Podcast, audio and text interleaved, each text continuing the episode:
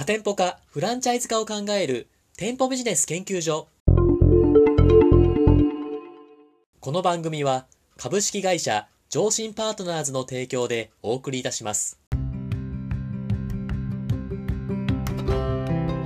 店舗ビジネス専門コンサルタントの高木優が最速最短で年商30億、店舗数30兆を実現する実証されたノウハウをコンセプトにのれん分け制度構築、FC 本部立ち上げ、立て直し、人事評価制度の整備など、飲食店、整体院、美容院などの様々な店舗ビジネスの多店舗展開を加速させるために重要なことを対談形式で分かりやすくお話しする番組です。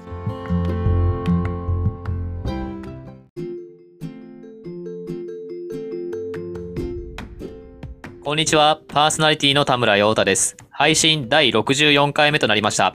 本番組のメインパーソナリティをご紹介します。店舗ビジネス専門コンサルタントの高木優さんです。よろしくお願いします。よろしくお願いします。はい、高木さん。はい。今日も頑張っていきましょう。はい、お願いします。はい、本日のテーマはこちらとなっております。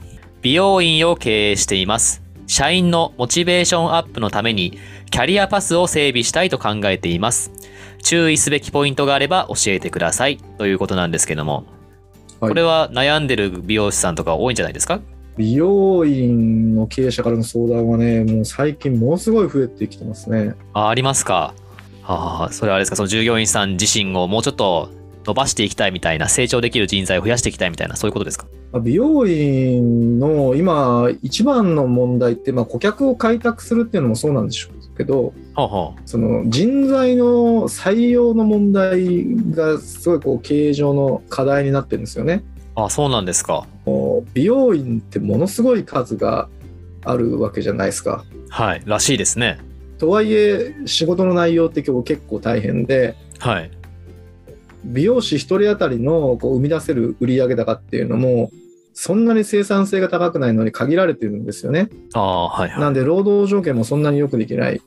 はい。ということもあってだかはい。らみんなこうねすぐ1人で独立してサロン経営をし始めるとか、はあ、はまあ、そんな状況になってるんですよね。あ、はいはい。だからもうこの人を確保するっていうのがもう事業を継続していく上での本当に重要な課題、ほうほう。まあ、そんな印象があります。ああ、なるほど。じゃあそこら辺を早く着手していくことによって、より美容院が大きくなっていくための一つ必要なプロセスってことですよね。これからは多分顧客を獲得することよりもその人材がきっちりと採用できるかとかはい。定着化させられるかどうかみたいなところっていうのが、まあ、美容院の本当に競争一番の競争ポイントになるんじゃないですかね。ああ、なるほど。じゃあそこら辺をどうやって改善していくかっていうお話を今日はしていきたいと思うんですけど、キャリアパスの整備の仕方のポイント、ちょっと教えていただきたいんですけど、何かありますでしょうか？まあ、このキャリアパスっていうね問題はなかなか田村さんもね専門分野でしょうからはい。この難しさっていうのはあの感じてると思うんですよね。はいはい。まあ、まず私がよく経営者にお話しするのははい。こうキャリアパスっていうとなんかこうこういう段階で出世していけるとかああ、はい。こういう仕事の種類があるとかっていうお話じゃないですか。イメージありますね。でこれね大切だと思うんですよ。はい。ただ僕は思うのはうんうんあの形を整えていくっていうことだけだとはい。あんまり効果は生まれないというかほその形整えただけでうまくいってる社長は僕は見たことがなくて。はい。で意味ないんですね形だけ整えても。ほうほうほだから私なんかがこう大切にしてるのはう。はい。あその従業員さんがあこのキャリアをね、まあ、基本的にはそのキャリアって自分で作っていかなきゃいけないわけじゃないですか。そうですね。らそのキャリア形成に向けた教育をどういうふうにしていくのかっていうところをより深く考えた方がいいのかなって思いますね。おーその美容院業界でいうキャリアを深く考えるというのはどのようなことになるんでしょうか？具体的に言うと。まあ、美容院業界で多分一番問題になっているそのキャリアってはい。独立してしまうことなんですよね。ああ、なるほど。はいはい。従業員さんがそこで働いててもはい。あの給料がなかなか上がっていかないですね。はい。あるわけですよ。だけど、まあ、私が相談を受けてる美容院の経営者の話聞いてると、はい。大体従業員さんが1人で生むその売り上げとかって、はい。まあ、60万円から、まあ、よくても80万とか、月ですか？そう月それぐらいなんですよ。はいはで、ね、人件費に使える割合が半分で、い。はい。それがその社保込みだっていうと、うん社保込みでまあ30から40ぐらいじゃないですか。ああ、まあそうですね。だから、その、給料を上げるっていうのは、やっぱりこうなかなか難しい業種ですよね。ああ、はい。えー結構なその規模感でやらないと、はい。その会社の利益が確保できないわけじゃないですか。そうですね。で、みんなこう、それだと厳しいから、こう独立していくってなるわけですよ。はい。もう極めてこう論理的な考え方じゃないですか。ああ、そうですね。はで、い。一人サロンをやるんですよ。おーはで、い。ここで問題なのが、何でしょうか？一人サロンやるんですよ。一人サロン？ほだからオーナーと、もしくはそのオーナーとその奥様とかね、う。あ旦那さんとかのその家族で経営するようなサロンい。はい。をやるんですよね。はい。で、それがもうキャリアの王道みたいになってるわけじゃないですか。はい。で、ここにね、例えば、あのうちの会社はこうマネージャーになって活躍できる場があるよとか、はい。スタイリストとしてこうレベルアップしていく道があるよってこう、まあ、いろんな価値観に合わせたこうキャリアパスを整備してることっていうのは、まあ、意味はあると思うんですよ。はい。はい。だけど、まあ、給料を上げ続けるにも限界があるし、はい。えーさっきお話しした通り、その一人が生み出す生産性っていうのが限られている以上、はい。マネージャーとかたくさん生み出すことは無理じゃないですか。まあそうですね。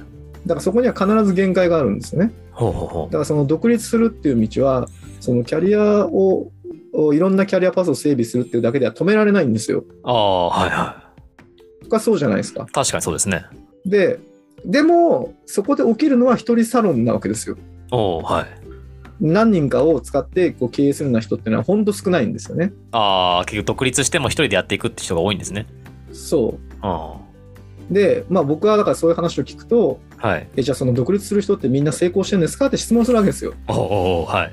で、これ成功してたらね、はい。もう止められないですよ、それは。だって。ああ、そうですね。働いてるよりそっちではね、独立した方が幸せなんだから。そうですね。じゃないですか。はいだけど僕が聞くと、大体ね、そんなうまくいってないんですよ。ああ、くすぶってる感じなんですか？で独立しても、はい。まあ、そんなに思ったような売り上げとか上げられてなくて、あただまあ自分が働いてるから、あ。はい。えまあ、自分の給料がすごく低くて、はい。なんとか継続できるみたいな状態のサロンがものすごいあるんですよ。トントンですよ、みたいな。そうまあ、だから自分の給料、自分が長時間労働して、なんとかこう生活費を稼ぐみたいな。だから潰れないけど、はい。そんなにいいうん。要は環境じゃないみたいな状況ですよね。なるほど。ほうほっていうことが待ってるわけじゃないですか。う。そうですね。で、僕はだから次聞くわけですよ。おうそれって、その独立する方知ってるんですかって。ああ、その将来をっていうか。そう。はい。そういう可能性が結構あるんですよって。みんな一人サロンやって、だけど一人サロンやった結果、なんでそうなるかっていうのも大体明らかになってるんですよ。はい。で、だからそれしてんですかって聞くとね、それ知らないって言うんです。あららら。で、これね、何回か前にお話ししましたけど、はい。もうそれだったら、その、もう美容師として働いて、そこそこ働いたら独立するっていう、この流れは止まらないよと。ああ、そうですね。で、止めるんだとしたら、その先に待っていることを、要は正確に教育しなきゃいけないじゃないですか。まあそうですね。でこれが、要はキャリア形成に向けた教育だと私は思うんですよ。ああ、なるほど。そう、自分の社内だけじゃなくて、その先のこともちゃんと説明してあげるというか。だからそれが正しい、要ははい現実っていうのをちゃんと伝えて、はい。でそれを各々がこう判断できるような状況にしないと、はい。まあダメですよね。まあまあそうですよね。それ知らなかったことによって独立してしまって、結局ね、少ない収入になってしまったら、それもどちらも損ですからね。会社側も損ですし、従業員さんも損ですし。いやそうなんですよ。はい。だから美容業界のあ経営者の話を聞いてて、はい。僕はもうそこが本当にその業界全体の重要な問題というか課題だと思ってるんですよね。はい。だそこに対していやどんなアプローチを企業がしていくのかっていうのが本当大事なんじゃないですか。ああ、なるほど。ちょっと一個質問したいんですけれども、はいそうやってあの、独立希望者の従業員さんに、独立したらこういう未来が待ってるよって説明をするじゃないですか。はい。あ、やっぱ、そしたら独立するのややばいなと思って、そこの会社で頑張ろうと思うじゃないですか。はい。そっから先、その会社の方で、その、こういう従業員さんが出ないように、人材育成していくポ時のポイントってどんなことがあるんですか？あだからそのアプローチの考え方はちょっと違ってて、あ、はい。うん結局その社内にいても、でも従業員さんのお求めている給与とか、はい。労働条件っていうのはなかなかなか提供しにくいわけじゃないですか。ああ、そうですね。提供できてもこう限られた本当に優秀な一部の社員だと思うんですよ。はい。はい。だからその独立すること自体は、要はその否定するものでもないと思うんですよね。はい。ただ、だからその一人で独立をするっていうと、大体その独立した瞬間がピークなんですよ。あそのお客さんとかを連れて行って独立するじゃないですか。あ。はい。だけど美容師って基本的に自分がカットし続けるからはい。その外部の新しい情報なんかもなかなか入ってこないしはい。あ例えばその美容院とかで言ったらあの集客するためには今ウェブマーケティングを活用しなきゃいけないとかってあると思うんですけどはい。はい。いやこういうのもそのしなかなかそんな資金もないしそれに時間も費やせないじゃないですか、はい。まあ、一人でやっちゃうとねだから独立した瞬間がピークでほあとだんだん年取っていくとこう美容院って若い人が行くじゃないですかお客さんう。はい。で話も合わなくなってきてだんだんだんだん落ちていくっていうこうこれがもう典型的なパターンなんですよはい。はい。でだからそういうリスクがまずありますよっていうことをちゃんと伝えなきゃいけないですねあ。でも独立しないとこう理想が実現できない人もいるじゃないですかそうですよね。はい。じゃあどうするんですかって言ったらはい。例えばいや独立するのはいいんだけどはえーそこを自分がそのスタイリストとして独立、まあ、最初はするんでしょうけどはい。段階的にこう経営者に育っていってで例えば自分がねある程度年取ってきてお客さんの対応厳しくなったり体力的にきついとかなるじゃないですかう。はい。そしたら今度あなた経営者となってその情報収集とかをしながらねはい。その現場をマネジメントしてこう会社として、えー収益を上げていくみたいな道もあるわけじゃないですか。そうですね。らそういうあり方とかっていうのもちゃんと教育しなきゃいけないわけですよ。ああ、確かにそうですね。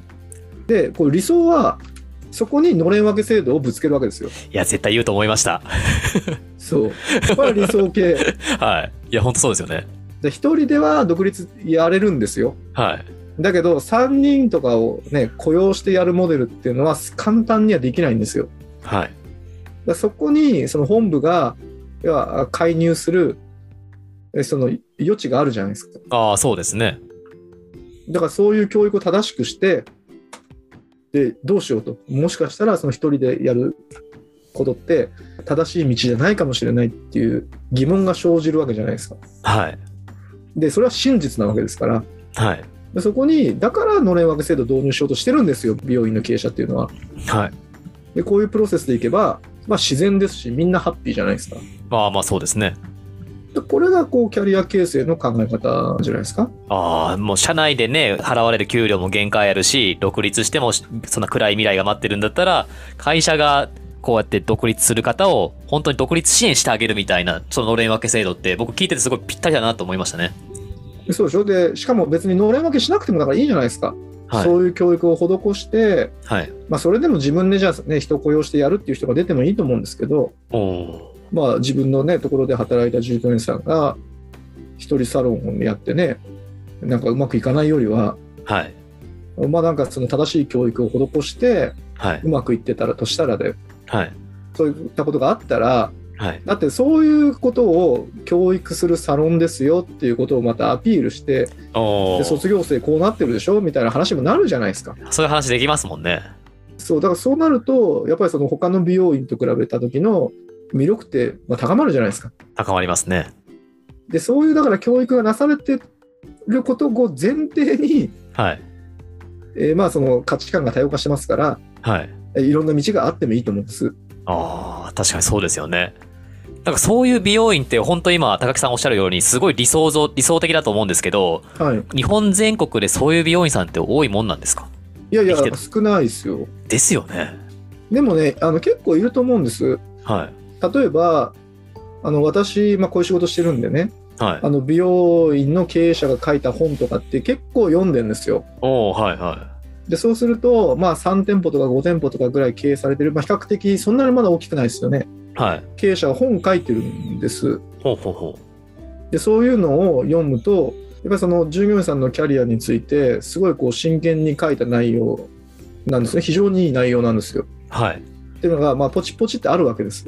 ほうほうほで僕はその本なんで出してるのかなっていうのをこう考えるとうほやっぱり自分のところで働きたい働こうかなって悩んでる人ってその本読んでくると思うんですよ。はいもしくは従業員さん絶対読むじゃないですか。ああ読みますね気になりますもんね考え方そうだからそれがもう完全な本を出して読んでもらうってことがもうまさにそのキャリア教育になってるんですね。ああなるほどほっていうのがまあ少数派だけどいるんですね。うほうほうだから今の時代ってさっきお話した通りもうお客さんが取れれば勝てるんじゃなくて人が取れることが重要なのでもしくは定着する。はい。ら小規模な会社でもうまいところってやっぱ出てきてて、はあはあはああそういう目的なんですね。その美容院の経営者の方が本出すのって、なんか、副業でなんかやってんのかなと思ったら、そういうイメージなんですね。意味合いなんですね。あのまあ、私も本出してるから分かりますけど、はい。あのビジネス書出してね、その美容院経営者が、、はいい。やー、こんなに儲かったよっていうほど、そんなに売れないですし、本当ですか？そんなにね、あれってもうコスパがいいもんじゃないわけですよ。出版費用もね、すごいって聞きますからね。だからそこを、なんで出してるのかって、まあ、聞いたわけじゃないから分かんないですけど、はいはい。明らかにその採用とか育成なんです、その内容を読む限り。はあ。はいはい。だからそういうのを駆使して、その従業員さんにそのキャリアにおける気づきを与えて、はい。だけどうちにはその要は気づき、問題点に気づいてもらうわけじゃないですか。そうですねうちはそれを解決する道があるんですよっていうこととして形を用意するわけですね。あこれはキャリア形成だと思うんですよ。あ。なるほど。なんか今日ね、お話聞いていく中で、その本当に従業員さんとしてやっていくのかとか、独立者とやっていくのかってその間を取るすごい理想的なキャリアマップについてお話聞けて、そこでも勉強になりました。よかったです。はい。ありがとうございます。はい。本日は社員のモチベーションアップのためのキャリアパスの整備の仕方についてお話を聞きました。ありがとうございました。ありがとうございました。